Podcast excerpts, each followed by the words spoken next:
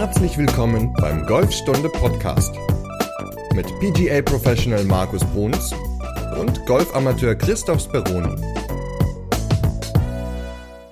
Folge 180. Wieso toppsten eigentlich Bälle, Markus? Moin. Moin. Ich überlege gerade, wann ich das letzte Mal einen Ball getoppt habe. Es ist bestimmt noch nicht so lange her, weil das passiert ja jedem Mal, so einen Ball zu toppen oder ja, scheiße zu treffen, auf gut Deutsch gesagt. Wann ist dir das das letzte Mal passiert? Ein getoppter Ball? Ja. Das ist mein tendenzieller Fehlschlag. Wenn ich nicht gut treffe, eher tendenziell dünn, als dass ich fett treffe. Also auf der letzten Runde natürlich. Mhm. Aber jetzt nicht so furchtbar schlimm. Also mhm. ich habe ja sehr fehlerverzeihende Schläger. Das ist immer wichtig, das doch noch zuzusagen, ne? dass der fehlerverzeihende Schläger dir hilft. Ja, nee, wirklich. Also, also gerade bei den Eisen ist es so, dass es einen deutlichen Unterschied macht, dass die dann halt trotzdem noch okay fliegen, ne? so halb hoch, aber mm, ja, ich man merkt es dann halt einfach vom Ballkontakt ist nicht schön und Heute wollen wir auch darüber reden, wie die entstehen, diese getoppten Bälle, weil das ist ja teilweise ein bisschen paradox, ne? Ja, gibt ja eine ganze Menge Punkte. Wir haben, mal, haben ja auch schon mal eine Folge über das Löffeln gemacht. Da weiß ich jetzt allerdings nicht mehr, welche Folge das war, aber die können wir vielleicht nochmal mit verlinken. Das ist ja auch, auch ein Grund, das sogenannte Löffeln, ähm, versuchen den Ball in die Luft zu schlagen, versuchen unter den Ball zu kommen, wodurch man dann natürlich ganz gerne mal auch zu früh den Boden trifft, der Schläger prallt ab und dann toppe ich den Ball halt. Also das ist ja schon auf jeden Fall mal ein Grund. Genau, Folge 38 war das, also ist schon ein paar Jährchen her, kann man fast ja. sagen. ich finde das eh krass, dass wir bei Folge 180 schon sind. Ja, das stimmt. Und wenn man dann auch noch so eine Folge hat, wo man dann nachschaut und dann irgendwie ist die so. So weit weg. Ja, Folge 38 ist schon eine ganze Weile her. Ja. Also die verlinken wir, da haben wir schon mal über das Löffeln gesprochen, aber das Löffeln ist ja nicht der einzige Grund fürs Toppen. Und da gehen wir auch heute drauf ein. Aber bevor wir das tun, du hast ein Turnier gespielt, Markus. uh, ich habe ein Turnier gespielt, jawohl. Ich habe echt überlegt, gestern auf der Rückfahrt, ich war in der Nähe von Gütersloh im Golfclub Schloss Vornholz eingeladen von Callaway, weil ich ja sozusagen Callaway Ambassador bin. Da wurden alle aus Norddeutschland eingeladen zu einem kleinen Turnierchen. Und ähm, ich habe dann überlegt, wann ich das letzte Turnier gespielt habe. Und ich muss echt lange zurückgraben in meinem Unterbewusstsein und Bewusstsein vor allem. Und ich glaube, es waren die deutschen Golflehrermeisterschaften irgendwann 2012, 2013, irgendwie sowas. Danach glaube ich nochmal ein pro Am, aber das war's dann. Eine Ewigkeit. Ja. Und ich habe mich richtig gefreut, weil es war unter einer sehr entspannten Atmosphäre. Das sage ich ganz bewusst, weil eine entspannte Atmosphäre sorgt eigentlich für einen guten Score. Ich war auch gar nicht so unzufrieden mit meinem Spiel. Es waren so zwei blöde Schläge dabei, zweimal Pech gehabt und äh, leider bin ich dann ja nur Zweiter geworden, nicht Erster. Auf dem ersten Platz haben sich das äh, zwei geteilt. Aber ich habe danach, habe ich dir ja geschrieben, und habe geschrieben, ich habe zwei Putts aus kurzer Distanz vorbeigeschoben und habe zwei Double Boogies gespielt, weil der Ball versprungen ist. Und dann hast du mir geantwortet, ich gebe das mal in meinen Worten wieder, du redest total negativ. Und da war ich so kurzfristig in diesem Gedanken, den ich versuche oft meinen Schülern rauszunehmen oder wegzunehmen, dieses von Anfang an negative Denken. Und da war ich so ja gefangen irgendwie, weil ich mir Gedanken darüber gemacht habe, warum sind diese Schläge oder warum habe ich Pech gehabt? Warum waren diese Schläge vielleicht nicht so gut? Und es war Unkonzentriertheit in, bei zweien und die anderen waren einfach zweimal Pech, aber trotzdem habe ich mehr über die negativen als über die positiven Schläge ähm, geredet. Und das ist genau das Richtige, was man ja machen sollte. Und ich war halt so in diesem Golfer gefangen noch eine ganze Zeit nach der Runde, habe mich kurzfristig geärgert, also jetzt nicht Schläger geworfen oder sonstiges, um Gottes Willen, das würde ich nicht machen, aber so innerlich war ich schon echt ein bisschen frustriert. Aber trotzdem war es ein cooler Tag. Ich gucke gerade in unseren WhatsApp-Chat rein. Ich lese das jetzt einfach mal vor, ja, was wir uns geschrieben haben. Ja, mach mal. Ja, ich habe dir geschrieben, wann startest du? Dann war die nächste Nachricht von dir, bin auf der 7 und liege drei über und hast mir ein Kotzsmiley geschickt. Und dann habe ich auch so gedacht, naja, drei über nach sieben, da würde ich total feiern, aber so hat halt jeder seine anderen Ansprüche. Darauf habe ich dir dann geantwortet, wenn ich dir jetzt Tipps schicke, wirst du disqualifiziert. Und die nächste Nachricht war dann nach dem Turnier eine längere Sprachnachricht und da habe ich dir geschrieben, erzähl mir lieber von deinen schönen Schlägen. Also ich spiele die jetzt nicht ab, die, diese Sprachnachricht, aber um Gottes Willen. Also du hast ja gar nicht über schlechte Schläge gejammert. Du hast eher gesagt, du hast so total Pech hattest, dass die blöd weggesprungen sind teilweise. Also dass die dann, dass der irgendwie der eine Ball so nach hinten weggesprungen ist, anstatt nach vorne und der andere dann halt irgendwie genau in den Busch und war dann verloren. Und das hatte dich natürlich total beschäftigt, weil du überlegt hast, woran es gelegen hat. Ne? Aber du hast aber überhaupt nicht erzählt, was halt toll war auf der ja. Runde, ne? weil du halt noch ja. in diesem Analysemodus dann noch warst. Ja. Total. Also ich war in so einem Analysemodus, habe echt überlegt, was war das Problem, habe mich dann auch über zwei kurze Putts, also wirklich, boah, der eine war, glaube ich, wenn er 30 Zentimeter lang war und der andere war vielleicht 50, 60 lang. Und die habe ich beide vorbeigeschoben zum Paar. Und das denke ich immer, das ist so diese Dummheit, dass ein Ball mal verspringt, dafür kann man nichts. Das ist dann wirklich Pech. Da kann man sich kurzfristig ärgern, aber dann ist es halt der Platz, ne? Also da kann man nichts für. Aber diese zwei kurzen Putts, die zu einer 78 gereicht hätten und zum Turniersieg was cool gewesen wäre, das hat mich dann am meisten geärgert, dass ich einfach unkonzentriert war in der Situation. Und das ist auch das, was ich immer wieder sage. Erst wenn der Ball drin ist, ähm, ist das Loch vorbei. Das ist eine schöne Weisheit. Fünf Euro ins Phrasenschwein, ich weiß. Aber es ist ja so. Also, ne, man darf nicht schon vorher denken, oh ja, den mache ich mal eben rein, dann habe ich das Paar. Weil das ist genau der Fehler, der vielen, vielen Amateuren und auch Profis passiert. Und schwupp, ein Schlag mehr auf der Scorecard. Ja, so und jetzt erzähl aber mal von deinem schönsten Schlag in, auf der Runde. Oh, da waren einige. Nein, da der schönste. Ne, der schönste, der schönste Schlag. Ja, die waren alle lang. Schön waren sie auch. Sie waren gut getroffen. Jetzt muss ich echt mal so ein bisschen graben. Ähm, ich glaube, der schönste Schlag war so ein Holz 3 auf ein paar 5 so knapp an die 300 Meter. Und war der nur schön wegen der Länge oder? Nee, der war auch schön, weil ich ihn so gespielt habe, wie ich ihn mir vorgestellt habe. Der war sauber getroffen, der war die Richtung, wo ich hin wollte. Gut, es war trocken, da rollt der Ball natürlich auch nochmal eine ganze Ecke. Aber das war so der Schlag, wo ich sagen kann, okay, das war der schönste und beste Schlag, den ich gestern gemacht habe. Ja, und fühlt sich doch gleich viel besser an, wenn du jetzt ja, total. denkst. Ne? Mir läuft es auch ganz warm den Rücken runter. oh je. Ich will jetzt nicht wissen, woran das liegt, aber. Glückshormone setzen sich frei. Nein, aber es geht ja nicht um mich heute. Ich habe keinen Ball getoppt. Das ist schon mal ganz positiv. Ja, das ist gut. Da hast du auf ein paar Sachen wahrscheinlich geachtet. Ja, auf einige. Bevor wir darüber sprechen, worauf man alles achten muss, wie kann denn so ein dünner Ball oder so ein getoppter Ball eigentlich entstehen? Naja, er kann, er kann entstehen im Grunde, also ich sage immer, wenn man oben drauf haut zum Beispiel, oder wenn der tiefste Punkt zu weit rechts vom Ball ist, dann bewegt sich der Schläger zu sehr in der Aufwärtsbewegung zum Ball. Er kann durch eine falsche Ballposition, er kann durch eine, ich sage jetzt mal, schlechte Schwungbahn entstehen, ähm, ja, oder durch das Einsetzen der Handgelenke, was wir in Folge 38 war es, ne? Ja, schon mal besprochen hatten. Aber dann habe ich richtig verstanden, ein getoppter Ball entsteht dann, wenn der tiefste Punkt zu früh oder zu spät ist. Ja, zu spät, also zu weit links für den Rechtshänder. Das ist, kann auch ein getoppter Ball sein. Das ist so ein bisschen dieses obendrauf hauen, aber das habe ich jetzt mal mit da reingepackt, ja. Ja, ja, klar, aber ich glaube, das ist aber eine ganz wichtige Erkenntnis erstmal, weil wenn man sich das mal so bildlich vorstellt. Also was bedeutet es denn, wenn der tiefste Punkt zu spät ist? Das bedeutet ja, dass, also ich beschreibe es jetzt mal einmal für einen Rechtshänder und dann versuche ich es nochmal universell zu beschreiben. Also mhm. Also ich ähm, stehe am Ball und mein tiefster Punkt, der ist erst nach dem Ball. Mhm. Also deutlich nach dem Ball. Mhm. Weil erstmal ist es ja gut, ne, wenn der tiefste genau. Punkt nach dem Ball kommt, weil ich will ja immer ja. erst den Ball und dann den Boden treffen.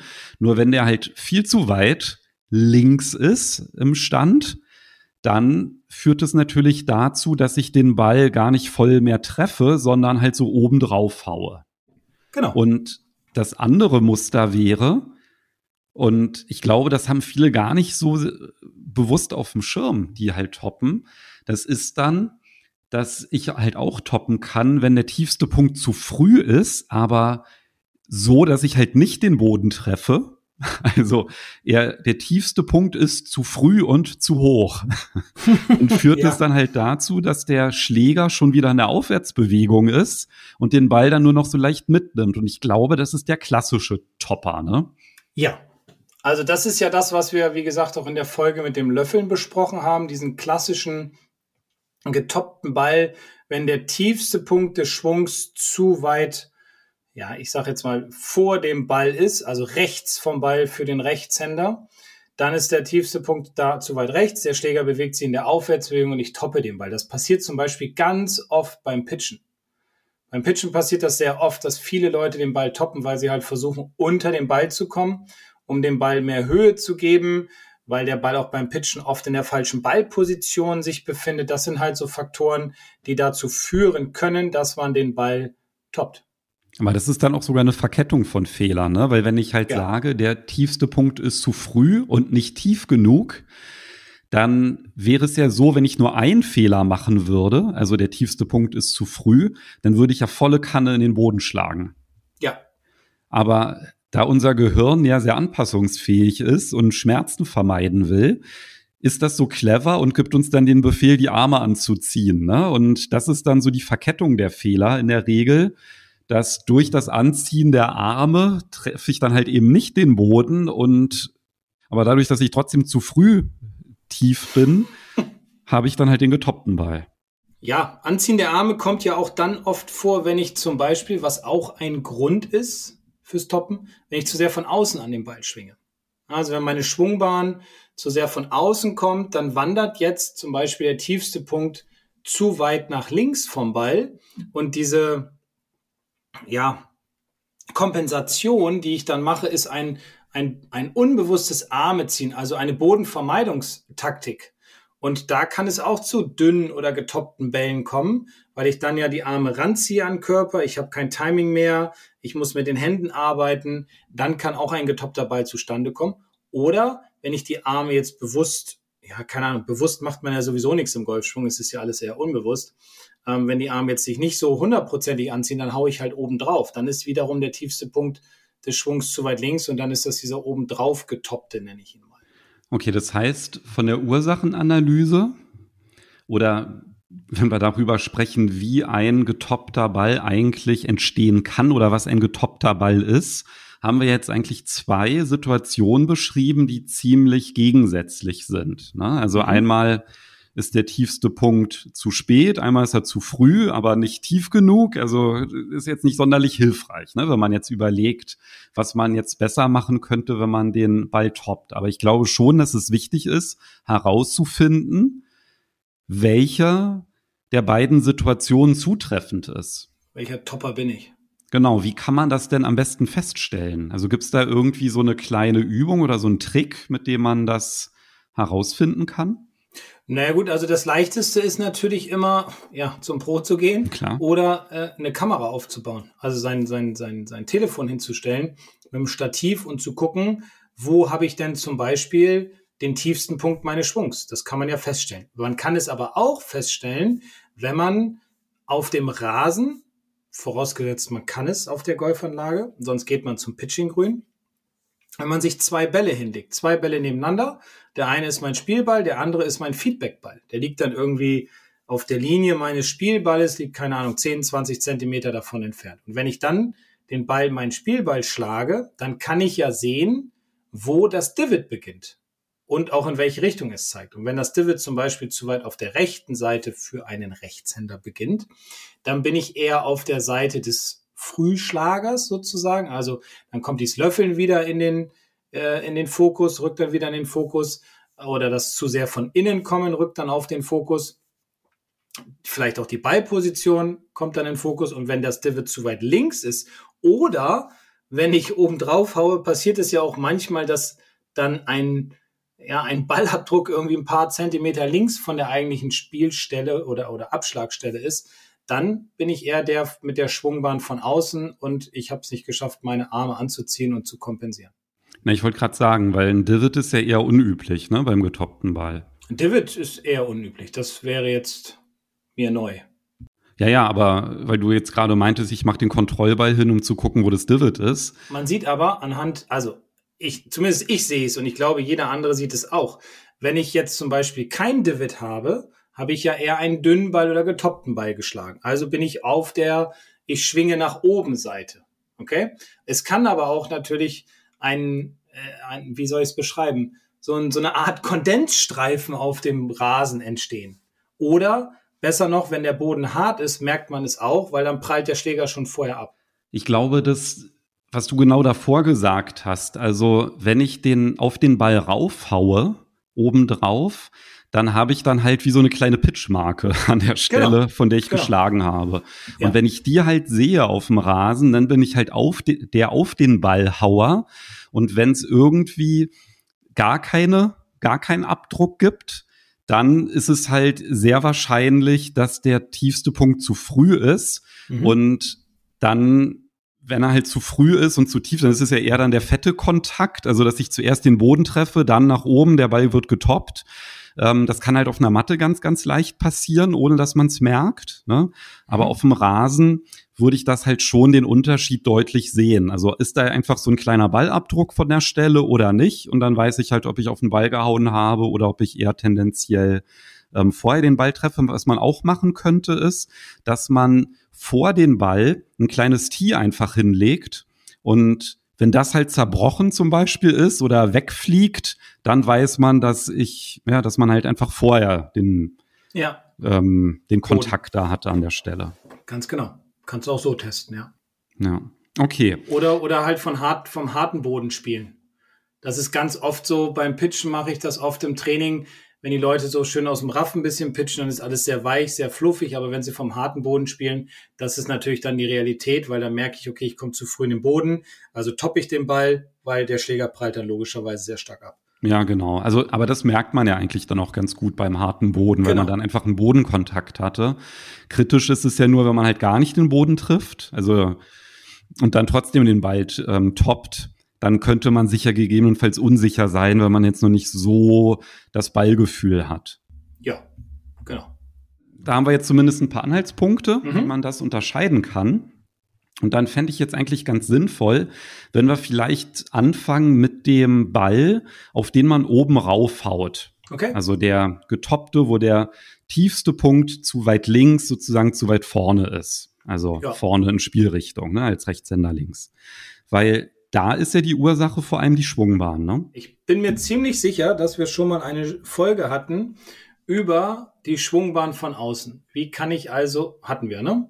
Ja, sicher. Ja, weil ist ja ein ganz weit verbreitetes Thema, dass man sagt, oh, der ist schon wieder von außen gekommen oder ich bin wieder von außen gekommen. Das heißt also, dass der Schlägerkopf in der Bewegung zum Ball weiter von der Ebene entfernt ist als die Hände. So, das kann man natürlich immer überprüfen wenn man sich eine Kamera aufstellt oder halt zu seinem Golflehrer geht. Der kann einem da definitiv bei helfen. Das Problem ist dann ganz oft, dass der Spieler, der von außen kommt, seinen Ball auch sehr weit nach links legt und dementsprechend den Ball ja oft sehr gut trifft, aber halt auch keine Länge hat, weil er halt viel Loft auf den Schläger bringt, weil er viel kompensieren muss über die Hände. Der Spieler, der den Ball in der Mitte der Füße hat, also wir reden jetzt mal über ein Eisen 7 zum Beispiel oder ein Eisen 8, der wird den tiefsten Punkt dann sehr weit links haben. Also ich rede jetzt mal über den Rechtshänder. Also sehr weit links haben und dann haut er eher oben drauf, wenn er es nicht mehr schafft, rechtzeitig zu kompensieren. Deswegen ist eigentlich das Allheilmittel, die Schwungbahn so zu verändern, dass der Schläger mehr von innen an den Ball kommt.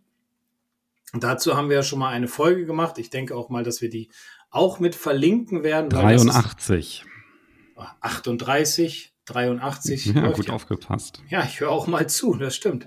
Ähm, dass der Schläger mehr von innen an den Ball kommt. Dann muss man natürlich immer wieder aufpassen, wenn man vorher kompensiert hat mit Ballposition weiter links, dass man den Ball dann wieder mehr in die Mitte zurücklegt. Denn sonst kommt man ja zu dem Punkt, der tiefste Punkt ist zu weit rechts und dann toppe ich ihn halt, weil mein tiefster Punkt zu weit rechts ist. Also ich glaube, alle, die auf den Ball oben draufhauen, die haben jetzt einen guten Anhaltspunkt mit der Folge 83, weil genau in der Folge erklären wir ja dann auch, wie man da am besten vorgeht. Also am besten dann zu dieser Folge springen, wobei ich glaube, dass so auf den Ball raufhauen, das ist wahrscheinlich ein bisschen seltener ne, als der andere Fehler. Ja, also das ist tatsächlich ein bisschen seltener, wesentlich seltener als der andere Fehler als dieses zu frühe Treffen des Bodens. Da gibt es halt auch noch mal ein paar mehr Punkte ähm, als bei der ja, Schwungbahn von außen. Genau, und ein paar mehr Punkte, weil wir ja immer von einer Verkettung von Fehlern in der Regel auch sprechen. Ne? Ja, in den meisten Fällen ja. Also ein Fehler ist halt Folge 38, das Löffeln. Das kommt oft zustande, weil ich in der Bewegung zum Ball zum Beispiel ja, den Gedanken habe, ich möchte unter dem Ball kommen. Wie gesagt, kommt oft beim Pitchen vor oder auch beim Chippen gerne. Was auch passieren kann, ist, dass ich zum Beispiel die Ballposition zu weit links habe, trotzdem eine gute Schwungbahn habe. Dann ist der tiefste Punkt auch zu weit rechts vom Ball. Was auch passieren kann, ist Rückenlage.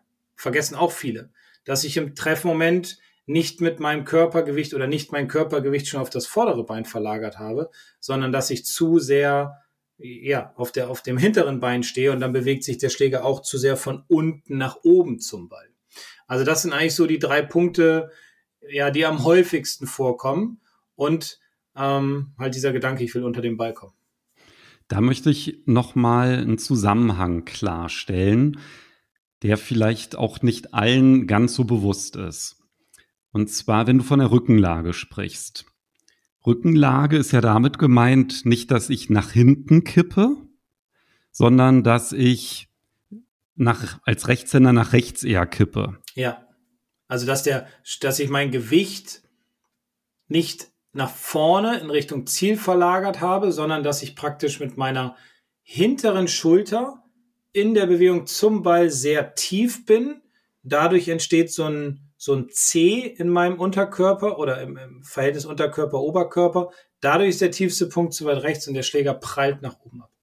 Kann man eigentlich auch mal ganz gut merken, dass wenn man zum Beispiel nach dem Schlag so einen ähm, Schritt weg vom Ball so macht, dann ist das eigentlich immer so ein Indikator dafür, Stimmt. dass man mit der Gewichtsverlagerung irgendwie da so ein Problem hat. Stimmt, sehr gut. Gute Idee. Also guter Gedanke. Daran kann man das auch feststellen, wenn man dann so nach hinten wegläuft. Ne? Also so, ich ja, sage genau. mal, weg vom Ball, weg vom Ziel. Ja. Und da finde ich halt auch eine ganz gute Übung, dass wenn man halt versucht, den Nee, andersrum. Wenn man den Ball schlägt, dass man dann halt versucht, einen Schritt nach vorne Richtung Ziel zu machen. Ja. Also wenn man nach dem Schlag in der Lage ist, einfach in Richtung Ziel entspannt weiterlaufen zu können, hm. dann hat man das ganz gut hinbekommen. Ja, definitiv. Dann hat man auch viel besseren Ball-Bodenkontakt, weil man ja sein Gewicht mehr nach vorne verlagert. Und das ist ja schon sehr, ein sehr, sehr guter Drill. Ja, definitiv. So, und da möchte ich jetzt nochmal auf diesen Zusammenhang nochmal zu sprechen kommen. Mhm. Weil wo befindet sich denn der tiefste Punkt? Immer da, wo im Treffmoment mein Körperschwerpunkt ist auf der Höhe. Mhm. Und wenn ich natürlich als Rechtshänder so nach rechts kippe, naja, wohin wandert dann mein tiefster Punkt? Nach rechts. Nach rechts. Und dann ist er halt zu früh. So, und genau. das muss man sich einfach halt nur mal ein bisschen bewusst machen, dass es da diesen Zusammenhang gibt. Mhm. Und wenn ich natürlich mein Gewicht immer auf dem rechten Fuß habe im Treffmoment, der ist nicht gut. Das ist ja genau das Gegenteil von dem, was wir wollen. Wir wollen ja den tiefsten Punkt links vom Ball haben, also vorne. Und das bekomme ich natürlich auch nur dann hin, wenn mein Körperschwerpunkt oder dieses, ja, ich sag mal immer so dieses Zentrum, ne? Also meine, ja. meine, meine, das Zentrum meiner Schwungachse. Wenn das dann halt natürlich an der richtigen Stelle ist und dann ist es idealerweise auf Höhe des Balles oder sogar einen Tick weiter vorne. Genau. Und deswegen ist es halt auch so wichtig zu verstehen, dass man das Gewicht nach vorne verlagern muss und dass man nicht halt hinten steht, weil damit wird nie ein Ball in die Luft gehen, weil der tiefste Punkt ist im Grunde ja dann am Ball, beziehungsweise der Trackman sagt dann immer, der ist ein paar Zentimeter links davon, weil ich ja erst den Ball und dann den Boden treffen will. Somit geht der Schläger oder kommt der Schläger von oben nach unten zum Ball. wenn wir jetzt über die Eisen reden, beim Driver ist natürlich ein bisschen was anderes, aber beim Driver ein Ball toppen ist relativ selten. Ähm, bei den Eisen ist es natürlich wesentlich häufiger. Aber das ist natürlich auch ein bisschen gemein jetzt, ne? Weil angenommen, ich mache jetzt die Übung mit der Gewichtsverlagerung und ich bekomme das jetzt super hin, dass der tiefste Punkt jetzt an der richtigen Stelle ist. Wenn ich es mir jetzt antrainiert habe, immer die Arme anzuziehen, dann wird das ja jetzt nicht besser, ne? Naja, die Arme ziehst du ja in den meisten Fällen nur an, wenn du von außen kommst. Ja, aber worauf ich hinaus will, ist, wenn ich das Anziehen der Arme als Bodenvermeidungstaktik okay, wähle, so meinst du. Ja. ja, dann ist das natürlich ein Muster, was dann nicht verschwindet, wenn ich mein Gewicht richtig verlagere. Das ist ja dann weiterhin drin und dann kann es sogar passieren, dass ich auf einmal über den Ball schlage. Mm, also, wenn du von außen kommst, dann ist es nicht unbedingt gesagt, dass dein Gewicht im Treffmoment auf der rechten Seite ist. Nee, ich war jetzt auch gar nicht in dem Modus drin, ich komme von außen, sondern ich war jetzt gedanklich da drin, dass ich ähm, von mir aus eine neutrale Schwungbahn habe. Ja. Und mein tiefster Punkt, der war halt immer zu weit rechts. Also ja. ähm, ich würde eigentlich viel zu früh in den Boden schlagen. Und damit ich aber nicht zu früh in den Boden schlage, ziehe ich ein bisschen die Arme an und treffe halt nicht den Boden und top den Ball dadurch. Genau. Du kannst das ganz einfach trainieren. Ganz einfach. Du brauchst gar nicht über die Arme nachdenken. Weil die Arme, wenn du dein Körpergewicht richtig in den Ball oder Richtung Ziel verlagerst, dann werden deine Schultern, Arme, Hände und dein Schläger automatisch folgen. Und du hast dann automatisch das Gewicht des Schlägerkopfes, was sich dann ja hinter dem Körper hinterher nach unten bewegt. Somit ist diese kinematische Kette durch die Gewichtsverlagerung schon vorgegeben. Und man kann das ganz einfach trainieren, dass man die Arme nicht anzieht. Wenn man sich ein Tee nimmt, was man ungefähr, ich sage jetzt mal 10, 15 Zentimeter links vom Ball hinlegt und dieses Tee, oder kann auch fünf sein von mir aus, dieses Tee visualisiert und versucht, dieses Tee mit wegzuschlagen. Und ich habe es noch nie gesehen in den letzten äh, 20 Jahren, dass in der Bewegung, wenn ich jemandem gesagt habe, er soll im Abschwung sein Gewicht verlagern, dass jemand die Arme angezogen hat. Weil man muss sich das überlegen, wenn ich mich jetzt am Ball stelle, hole aus, verlagere jetzt mein Gewicht, ähm, dann kann ich meine Arme gar nicht mehr anziehen, weil dann würde ich mein Gewicht nicht verlagern können. Weißt du, was ich meine? Ja, ich weiß, was du meinst. Nur gelingt das ja auch nicht unbedingt sofort perfekt mit Nein, der Gewichtsverlagerung. Aber dafür ne? gibt es ja wieder den Drill, den ich in der letzten Folge ja schon ähm, gesagt habe oder erzählt habe und worüber ich jetzt auch gerade ein Video gemacht habe. Da ging es ja um das Überschwingen. Und da habe ich ja diesen Drill mitgegeben, bis zur Hälfte ausholen, also bis äh, 3, 4 Uhr ausholen und da kurze Pause machen, dann das Gewicht verlagern und dann voll durchschwingen. Und da lerne ich ja auch gleichzeitig dieses drei, halbe, dreiviertel Schwingen, was wir wegen dem Überschwingen hatten, aber ich lerne auch gleichzeitig mein Gewicht zu verlagern und dass meine Arme mir folgen. Also das ist eigentlich ist das ein Universal-Drill. Ja, ist total die super Übung. Ich habe noch einen ganz bestimmten Gedanken im Kopf. Und zwar, wenn man das trainiert, genau dieses Löffeln abzustellen und was vielleicht dann sogar noch verbunden ist, irgendwie so ein bisschen auch mit Arme anziehen, dass man dann halt einfach trainiert oder wenn man das dann halt trainiert, dass man einfach vom Tee spielt. Weil wenn der Ball aufgetiet ist, dann kann ich den halt nicht so gut toppen. Und ich glaube, dieses Feedback, dass man sieht, ach, jetzt mache ich vielleicht die Bewegung ein bisschen besser. Und wenn ich dann noch die Arme anziehe, dass ich dann aber trotzdem den Ball halt noch treffe, weißt du? Ich glaube, das ist halt unglaublich wichtig, weil sonst ist der Frustrationsfaktor so hoch. Du stellst einen Fehler ab, aber weil du den zweiten noch drin hast, werden die Ballkontakte noch schlechter. Das ist ja total demotivierend. Dann sagst du ja gar nicht so, jetzt mache ich weiter, der Rest kommt schon. Aber wenn du halt den Ball auftiest, dann hast du halt dieses Erfolgserlebnis und das Feedback des schönen Ballfluges. Ja, das stimmt. Ja, also aufziehen ist auch eine gute Variante. Muss man dann irgendwann mal das Tier rausziehen nach einigen Bällen, wenn man ganz gutes Vertrauen gewonnen hat. Und dann, äh, ja. Genau, also es geht ja jetzt gar nicht darum, dass man jetzt irgendwie sagt, so, die nächsten sechs Monate schlage ich jetzt nur noch vom Team mit dem Eisen. Ja, da kommt man jetzt auf dem Platz ja auch nicht so viel weiter. Deswegen finde ich deine Übungen super, die du erwähnt hast. Also Das eine ist ja ein Tee, ich, ich habe das ja auch immer Tierrakete genannt, glaube ich, in der Folge ja, genau, 38, genau, genau. dass man das halt so hinlegt, dass man die Spitze nach vorne zeigt und dass ich dann versuche, mit dem Schläger dieses Tee wie so eine Rakete nach vorne zu katapultieren. Mhm. Das ist halt ein hilfreicher Gedanke. Auf dem Platz darf man es natürlich nicht machen auf der Runde, aber da kann man ja auch zum Beispiel so einen Punkt visualisieren, den man dann halt versucht zu treffen, der dann halt vielleicht so eine Daumenbreite vor dem Ball ist oder ja also ja. links vom Ball als Rechtshänder. Fünf bis zehn ja. Zentimeter, genau. Genau. So. Und wenn man dann halt so diesen Punkt dann fixiert, dann hat man auf einmal viel, viel bessere Ballkontakte.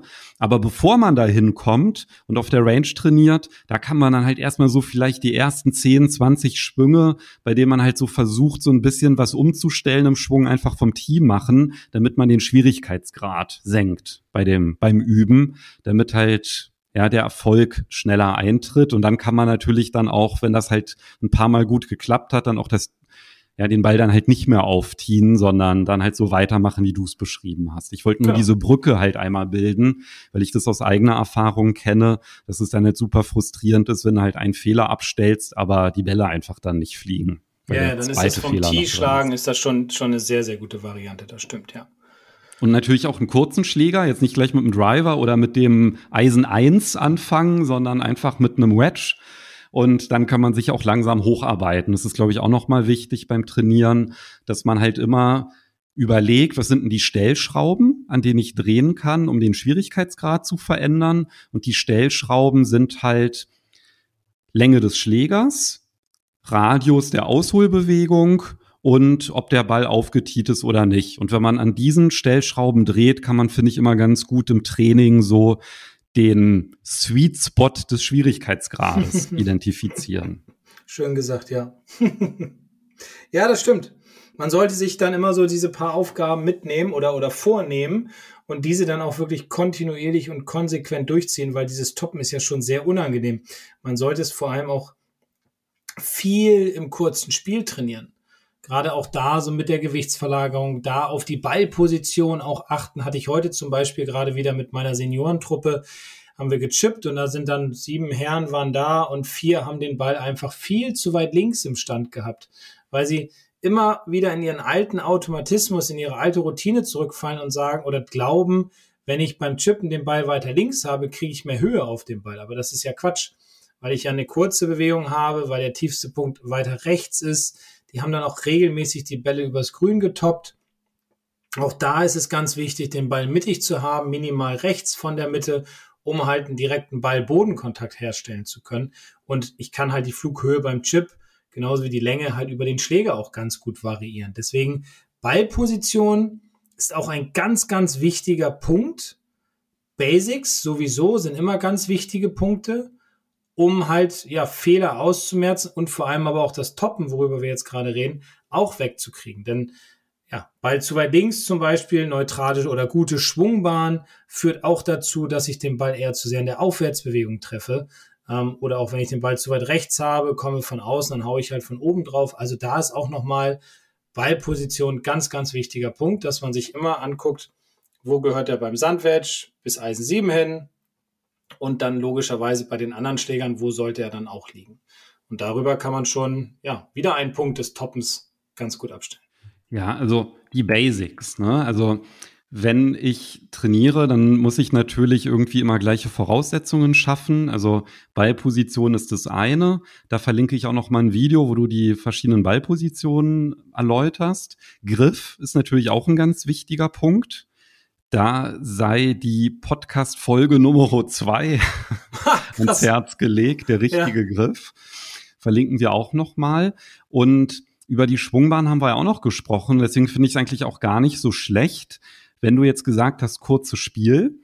Ähm, finde ich erstmal super, weil da hat man natürlich auch ein viel besseres Gefühl. Also da wird man wahrscheinlich bei einer kurzen Ausholbewegung schon sehr gut spüren, ob man jetzt auf den Ball haut oder ne, zu früh zu tief ist. Ähm, das kann man eigentlich da schon ganz gut rausfinden, aber vielleicht auch noch so als zusätzliche Idee ist, Du hast ja von den Kontrollbällen gesprochen. Mhm. Dass man auch zum Beispiel links und rechts einen Kontrollball hat, um einfach auszuschließen, dass es vielleicht nicht daran liegt, weil wenn ich irgendwie mit der Schwungbahn Probleme habe, dann kann ich auch so eine Links-Rechts-Abweichung haben, ne, vom, mhm von der optimalen Position und nicht nur irgendwie zu früh oder zu spät, damit ich einfach diese Faktoren eliminieren kann, dass ich dann halt mir so ein kleines Tor baue, durch das der Schlägerkopf gerade so durchpasst, also indem ich halt zwei Bälle zusätzlich positioniere.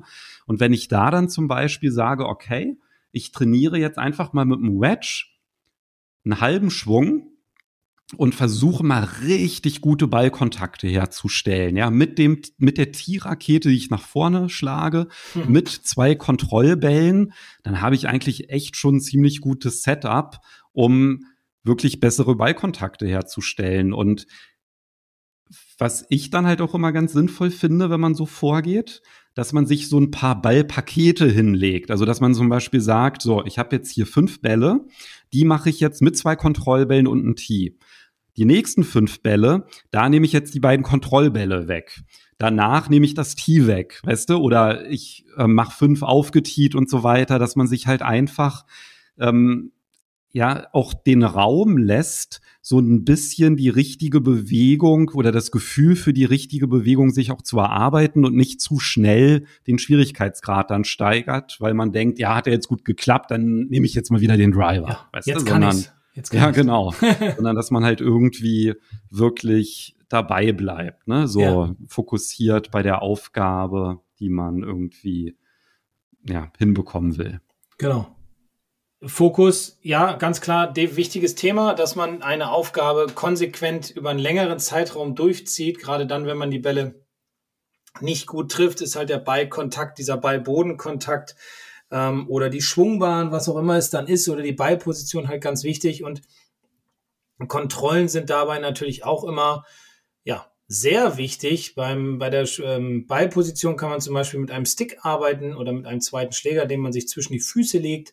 Da kann man dann ganz gut den Abstand sehen vom linken und rechten Fuß zu dem Stick am Boden, ob der Ball dann auch in der richtigen Position liegt. Das hilft auch schon, um einen guten Automatismus halt für die Ballposition herzustellen. Also es ist gar nicht immer so kompliziert, an Dingen zu arbeiten. Man muss es halt einfach nur, ja, nur konsequent machen. Und das ist halt immer der ganz, ganz wichtige Punkt, um zum Beispiel auch das Toppen abzustellen. Ja, sind, glaube ich, alles gute Tipps, um zum einen herauszufinden, was ist die Ursache für den getoppten Ball, ne, diese beiden Unterschiede und dann mit den Videos, den Folgen und den Tipps, den wir gegeben haben, glaube ich, hat man eigentlich eine ganz gute Anleitung bekommen, um das Toppen abzustellen. Genau. Hast du noch was zu ergänzen oder wollen wir den Ausblick auf Folge 181 geben? Können wir gerne machen. Ja, dann sag mal, worum, okay. worüber reden wir? Ein kleines Beispiel. Ich, zu meinem kleinen Turnier gestern. Ich habe zweimal nur den Driver genommen, weil ich brauche den nicht öfters. Einmal habe ich ihn sehr gut geschlagen und einmal habe ich ihn, ja, ich gebe es zu, gesliced. Und da habe ich wieder den Schläger viel zu fest in, der, in den Fingern gehabt. Also ich habe beim Ansprechen des Balles viel zu fest gegriffen. Und genau darum geht es. Wie kann ich den Griffdruck ändern? Welche Konsequenzen hat es, wenn ich zu fest greife? Welche Vorteile hat es vielleicht, wenn ich den Schläger lockerer greife? Denn in Folge 181 geht es um den Griffdruck. Das klingt doch nach einem spannenden Thema und dann hören wir uns nächste Woche wieder. Habe ich noch gar nicht gesagt. Ja, ich freue mich auf eine spannende Folge 181. Also, bis äh, nächste Woche. Bis nächste Woche. Tschüss. Ciao.